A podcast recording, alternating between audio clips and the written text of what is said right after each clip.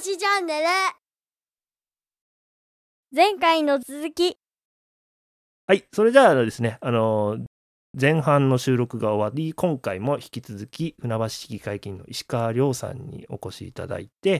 前半はあの夏休みトークというか、あの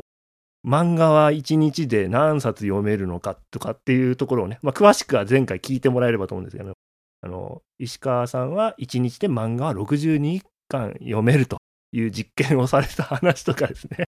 まあちょっとそういったところをあのさせていただいたり、まあ、あの広報委員長あのこの2年これから2年やられるんでこういうところに取り組んでいくように今話してますとか文教委員会でもこういう話しますみたいなのを軽くちょっとお話ししていただきました。で後半はですね、えーまあ、前回今回の、まあ、議会やそこであの話したこと以外にも石川さんが気になられてることを中心にちょっとお話伺えればと思いますんで引き続き石川さんよろしくお願いしますよろしくお願いします。はい。では、早速なんですが、まあ、これ、議会でも取り上げられた話とかだと思うんですけども、ちょっと私の方から、まあ、ピックアップして、こんなお話できませんかね？っていう中で、ちょっと3つほどあのテーマを絞って、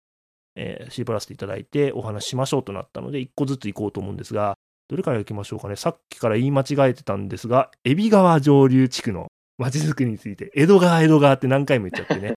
大丈夫かな、自分って感じだったんですが、海老川上流地区の街づくり、あの、何回かね、あの、船橋チャンネルでもお話聞かせてもらっているんですが、なんかちょっと少しぐちゃぐちゃしてきている部分とか、もうそれどころじゃないよって世の中がなった部分とかもあって、ちょっとおさらいをしつつ、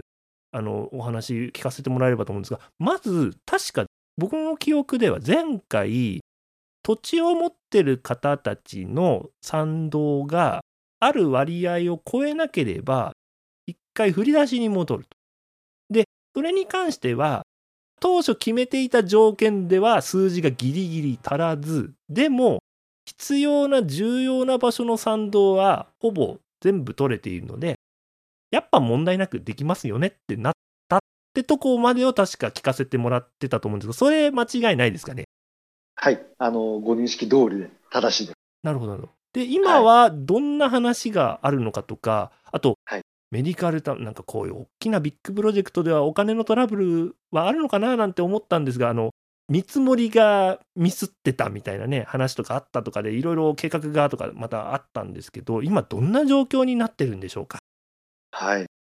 えっと、基本的にあの、粛々とこう、やっぱり、まあ、市長のね、公約、えー掲げられて、この間の選挙も当選されているので、まあ、市長が本当に推し進めたい、こう、事業ではあります。なので、あの、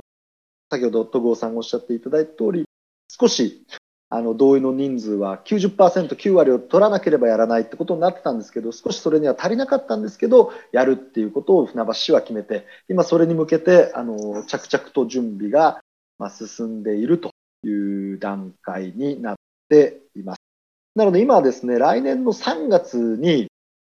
あの、正式な、えー今、まだ地権者たちの集まりの代表が、準備組合なんですよ。土地区、土地区画整理事業を準備するための組合っていう名前になってるんですが、はいこれを正式な組合に3月にするために動いているっていう形になっています。で、議会に対しては、あの、まさに来年の3月の議会、な第1回定例会で、この事業を、あの、やるために、いよいよお金を使い出しますけれども、その予算を認めてくれますか、認めてくれませんかっていう提案が市役所、執行部の方から出てきます。なので、ここで市議会がその予算を認めるっていうふうになれば、賛成多数で、この事業は議会もお墨付きを与えて、完全に認められて進むっていうことになります。でまあ、その逆もしかりになるんですけど、まあ、今の状況を見てると、まあ、多分進むっていう方向になるであろうとは予想をしている、そういう今、状況に。石川さんのブログを拝見していると、ええ。まあ、あの、こう、こういう条件が満たされない限り、あの、賛成することはできないと、もう、あの、ご自身の意思を、はい。あの出されていますが、まあ、ええ。ちょっとそういったところとか、なぜそう思われるのかって、やっぱり、あの、病院、医療センターって、こう、はい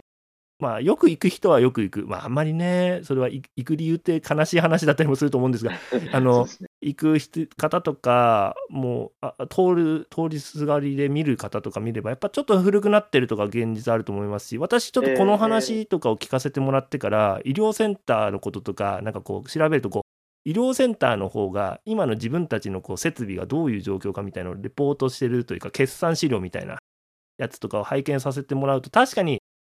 ぱ建て替えなきゃいけないのかなとか、あの、機能的になってない別々の建物があるから移動はいちいちしなきゃいけないとか書いてあって、ああ、まあまあ、そうだなーなんて思ったんですが、なんかこう、打ち出の小槌があるわけでもない中で、うん、どうなのかななんてやっぱ思うこともあるんですね。なんでちょっと、なぜ石川さんはあまり賛成することはちょっとできないっていう、こういうことがない限りはっていうことを言われてるのかとか、改めて聞かせていただきたいんですけど。はい。えっと、もう担当直入に申し上げますと、なぜ今のままだと僕は賛成できないかっていうと、あの、やっぱ財政の点で不安があるからです。僕の理由はもう、それが一つのもう一番でっかい。やっぱりこう、あの船橋市の財政状況っていうのは、あのやっぱりよろしくないというふうに思います。これをなかなかあの説明するところが難しいところはあるんですけど、船橋市の貯金、財源調整基金というのがあるんですけど、これも、まあ、平成25年ピーク200億以上あったのが、今100億ぐらいに半減してしまっている。うん、で、この後もそれがこう、増えていくっていう予想はないんですね。うん、なぜかというと、やっぱり、あのー、この5年、10年の以内に、いろんなことの箱物にお金を使ったからです。あのまあ、まずこれは絶対やらなきゃいけないことではありましたけれども、まあ、学校の耐震化。これ船橋ってもう小学校だけでも54校、中学校も27校、特別支援学校もある。こんなもう88校あるんですけど、それのすべての耐震化を行って、もうこれだけで何百億ってかかりました。これもその時のお金で払うんじゃなくて、当然そんなお金ないですから、一気にボーンと。これは市債という市の借金を使ってこう平準化していく。将来にこう、まあ負担を先送り、まあ先送り、いい言い方をすれば平準化。1年でボーンって使うんじゃなくて、ちょっとずつの量を長い期間使っていくっていうことを、のことを平準化って言うんです。うん。どの世代の方もこう負担をしていただくって感じですかね？ええ、そうですね。ありがとうございます。うん、言い換えていただいて。はい。その学校の耐震化だけだったらよくいいですけど、そこに、あの、船橋って2つ清掃工場が南部と北部にあるんですけれども、はい、これをもう被るぐらいの時期で同じ時期に建て替えをしてしまった。これも何百億というレベルです。ですねはい、これでまた司祭は増える。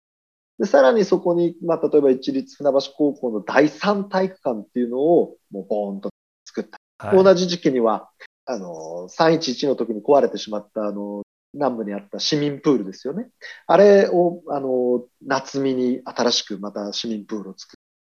そしてその時に壊れてしまったプールの跡地には環境学習館を作った。うん、そして北部の方には、北部清掃工場の横にメグスパっていうあの温水、プールではないんですけど、その入浴施設、これも作ったっていう感じで、こう、短期間の中に一気に箱物をこうぶち込んだ。それによって、こう、軽準化する司債の量がもうすごい溜まってって、それをもう借金を返す時期に始まってきているので、この財源調整基金がどんどん右肩下がりで減っている。これが増えるっていう要素はもうないんですね。交際費っていう借金、あの、司債を返すための借金っていうのが、今150億、毎年150億とか160億レベルなんですけど、これがあの2年後、3年後と170億、180億ってなってく、200億ぐらい近くなっていく計算になってるんです。こうなってったら、税収なんてそんな簡単に上がるもんじゃないわけですよ。はい。っていう、もう、入りはもう決まった額ぐらいしか毎年来てないのに、やっぱり出ていく額っていうのは借金を返す額に相当出ていくのはもう目に見えてるので、えー、そうなった時に、僕自身はやっぱり船橋市の将来の財政っていうのはすごい心配をしていて、必要な時に必要なお金を出していけなくなる。うんうんうん、例えば本当に身近なところで行けば道路が本当に困っているとかね、道路を直さなきゃいけないっていう時には、やっぱお金がないからここの部分すぐ工事できないとか、まあ、例えばですけど、公民館とかでももうすでに空調の設備とかが壊れ始めてるとかあるんですよね。そうなってきたときに、はい、もう、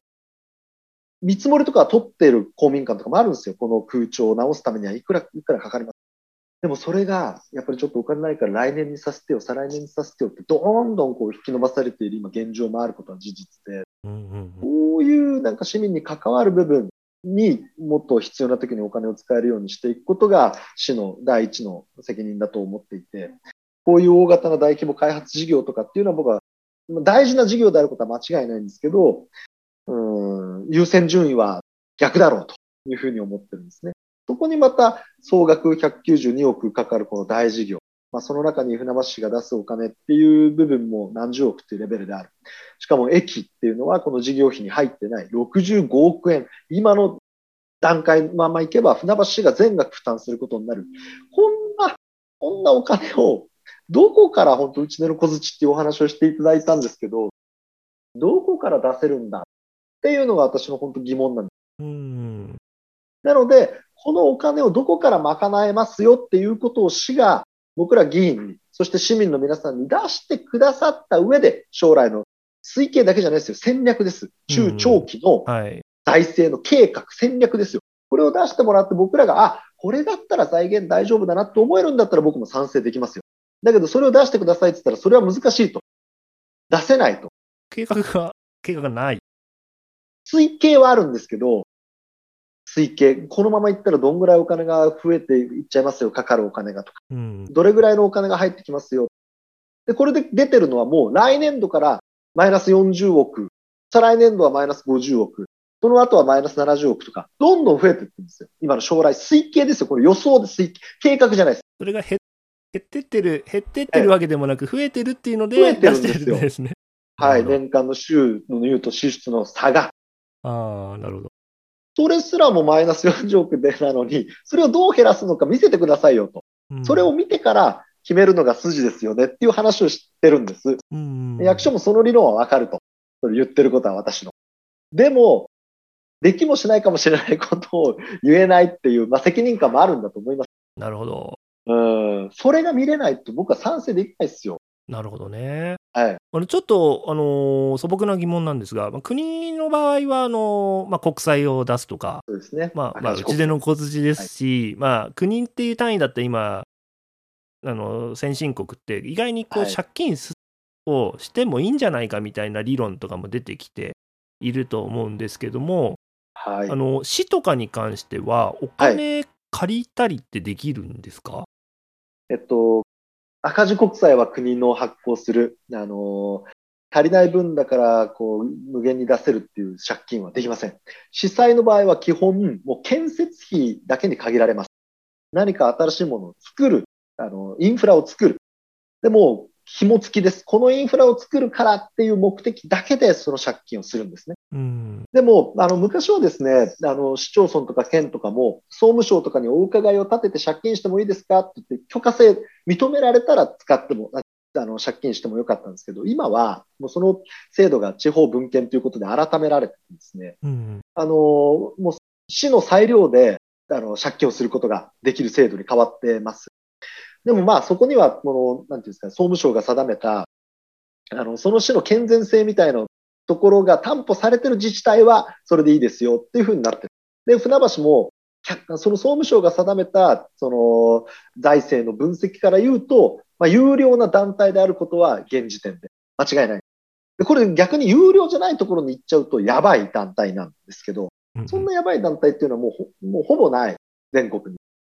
だからこれを総務省の作ったこの基準っていうのも、まあ、鵜呑みにするわけにはいかないと僕自身は思っていて、もう甘々なんですよ。なるほど。はい。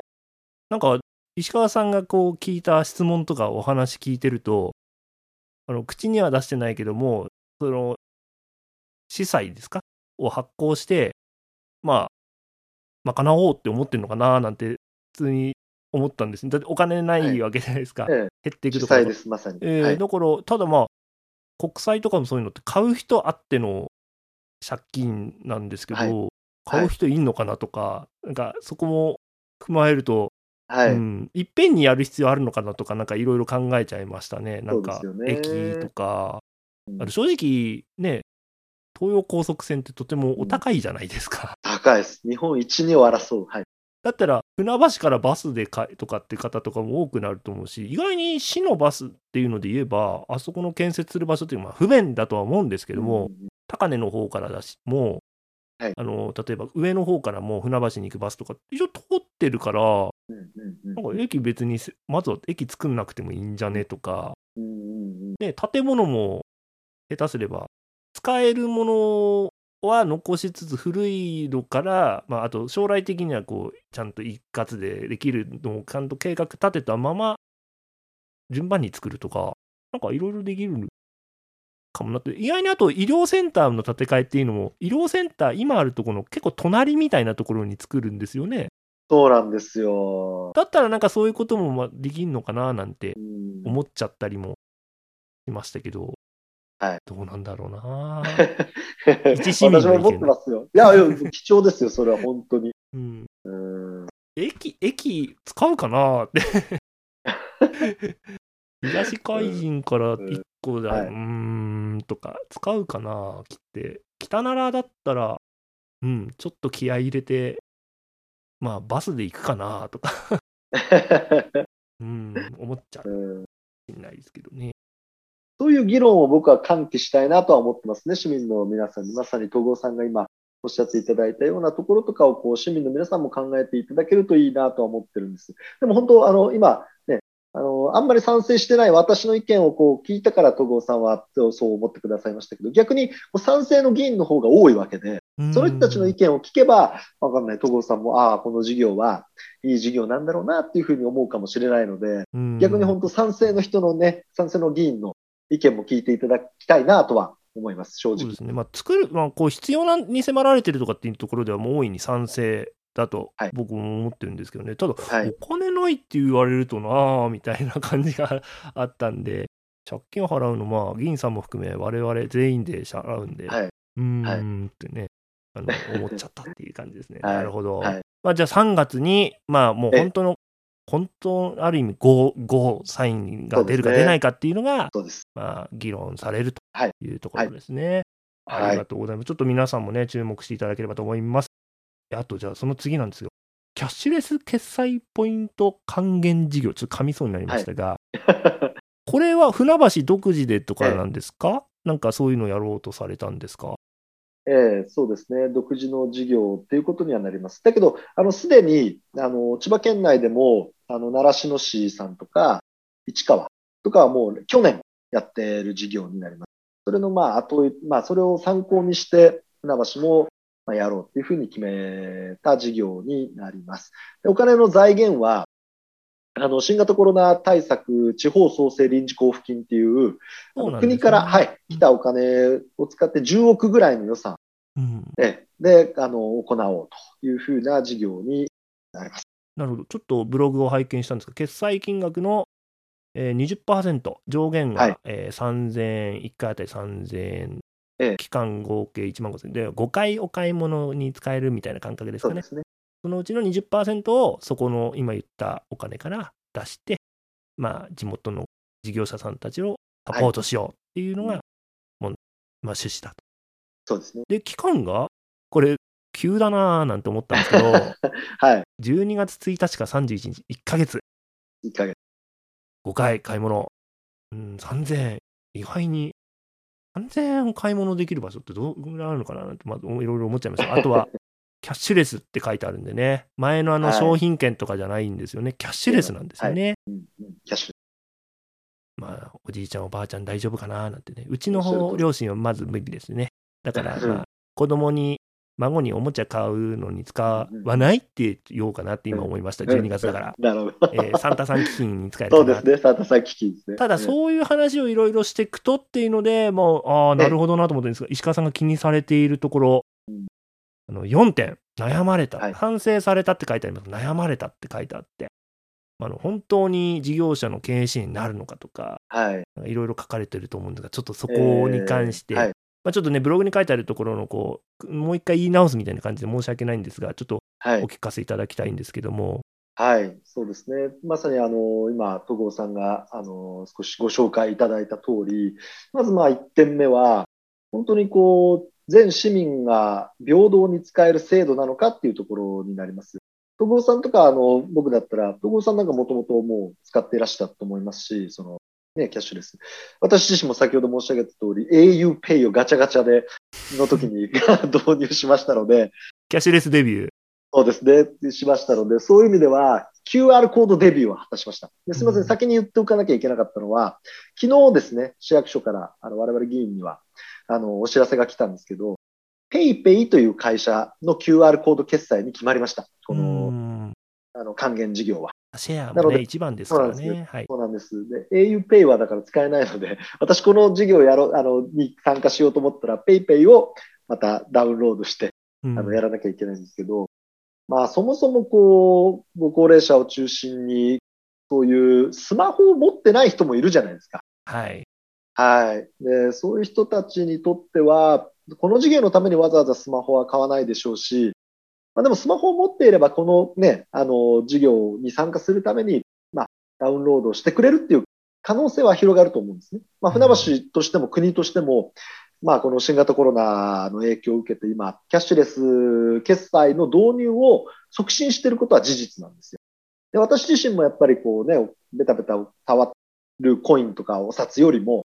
それは QR コードなりキャッシュレスの決済が広がることに対しては反対ではないんです。うん。うん、だけど、その、なんていうんですかね、この急だなって先ほどおっしゃってくださいましたけど、いきなり12月の1日からもう1ヶ月間のところっていうのだけをもって、こう、なんていうんですかね、人参をこう、目の前にぶら下げて、なんですか、そこに飛びつかせるみたいな形でのキャッシュレス決済の導入っていうやり方自体にもちょっとあ美しくないなっていう思いはありますし、うん、それだけをもってなんかこう、えー使える人はいいですけど、使えない人たちも出てしまうっていうことになると、行政が行う公平性のある事業っていう観点からはどうなのかなと思ったのが1点ですよね。はい。であとはもう、2点目は、本当にこれ、目的、一番の目的は、市内事業者のための支援のための事業って言うんですけど、本当に市内の事業者に使ってくれるのかっていうことですよ。確かに PayPay にき、えー、ペイペイに決まりましたから、これ QR コード決済っていうのは導入のためには、あの、キャね、あの、クレジットカードとか、あの、 Suica とかそういうのだと、なんか機械が必要で、これを導入するにも数万円かかるんですけど、QR コードだとスマホみたいのが、にダウンロードすればいいだけなので、初期投資はゼロで済むんです。そうですね。だから、うんええそこはリーズナブルだとは思うんですが、で、導入してくれればいいんですが、市内の中小の、特に小規模な商店とかも。でも、はっきり言って僕は一人の市民として、どういう時にこのポイント還元事業を使うかなって言ったら、やっぱり日々の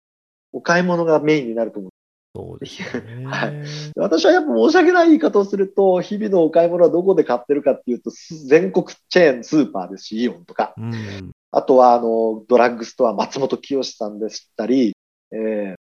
そういうところで買ってますし、コンビニをよく使うことも多いです。うん。やっぱこういうところで買っちゃう。で、先ほど戸郷さんもおっしゃっていた、まあ、子供さんへのなんかお買い物。多分ね、12月だとクリスマスとかもあるでしょうか。うん。そういう時のプレゼントどこで買うかって言ったら、東部とかになっちゃうんじゃなかろうかと。そうですね。もうそうなんですよ町のおもちゃ屋さんもなくなっちゃいましたからね。ないので、うんまあ、うーん、まあ、コンビニっていう意味では、その市民の方がオーナーをやってらっしゃるコンビニとかも多いと思うので、フランチャイズっていうんですかね。うんまあ、還元はあるんですが、まあ、僕はこの事業で、半分以上はやっぱり全国チェーンとか大規模なところに行っちゃうと予想してます。うん。うん、だけどまあ4割でも3割でも、まあ、この事業をやらなければ全くいかなかったことになるわけで、ああ、そうですね。うん。はい。まあ、やらないよりはやった方が、マシっていう言い方は失礼ですけれども、その方がまだ何割かは、その市内の、あの、事業者の方々に行くんじゃなかろうかと判断したところはあります。だからすごい悩み。なるうん、ねそういった、すいません、なんかこうバーっと喋っちゃうと僕だけが喋り続けることになるので、まあ、ここら辺であれしてます大きな悩んだ点っていうか論点はそこだった。うんでもじゃあちょっとそれでもやっぱりお金が落ちることは事実だろうからっていうところで賛成されたってことですよね。そうですね。お金が落ちるっていうことと、あとはまあキャッシュレス決済の普及には反対ではないっていうところもありますね。もう僕実はですねキャッシュレス決済ってねあの全然使ってないんですよ。おお、実は戸郷さん使ってそうな感じですけどね。あのまあうんもちろん1回ぐらいは使ったんですよね。なんかはいキャンペーンとかどんなもの。ただうんあの私が重視するのはキャッシュレスであればあの素早く買い物が終わることもメリットの一つ。なるほど。あとは、えーっと、ポイントっていうのが溜まって使うってなった時に、一箇所に溜まってないと結局使い合えない状態になっちゃうとかあるんで、はい。あまりキはいャンペーンとかに左右されずにですね、ええあの、なんかやっぱ、いつでも買えるから、かあのクレジットカード持ってれば、買える、クレジットカード使えるとこだったら、まあ、クレジットカードの方が早いよねっていうところがあって、実はね、意外に積極的に使ってないんですよ、僕、なるほど。QR コードに関してはね。ただまあ、こういうのあるんだったら使うと思うんですけど、やっぱさっきも言いましたけど、その3000円最大でってなった時に、し事業者さん、市内事業者さんのお店で3000円使うってなかなか難しいなあなんてた、食べ物屋さんとかになっちゃうし、しかも12月に毎週1回食べに行けってことになるんで、はい。で、みんながもしそう思ったりしてですね、本当にこううん地元に還元しようって思ってみんながやると、石川さんもこう、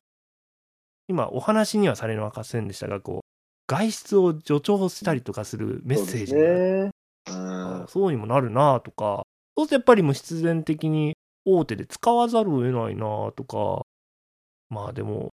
そこで働いている方もいるから、まあいいのかって感じなんですけどね。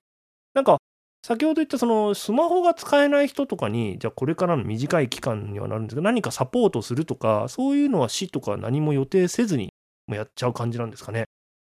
一応ですね、市としては、あの、スマホはもう持ってることはちょっと前提になってしまうんですけど、QR コード決済の使い方講座、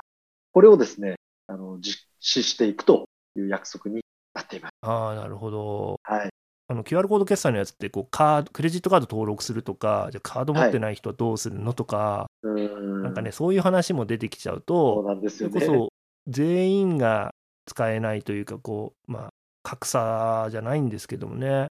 うん、なんか使えない人はとことんそういう得する話が使えなくて、ふるさと納税とかでもある話ですけども、はい。なんかやっぱそんな話にちょっとなってちゃうの悲しいなーなんて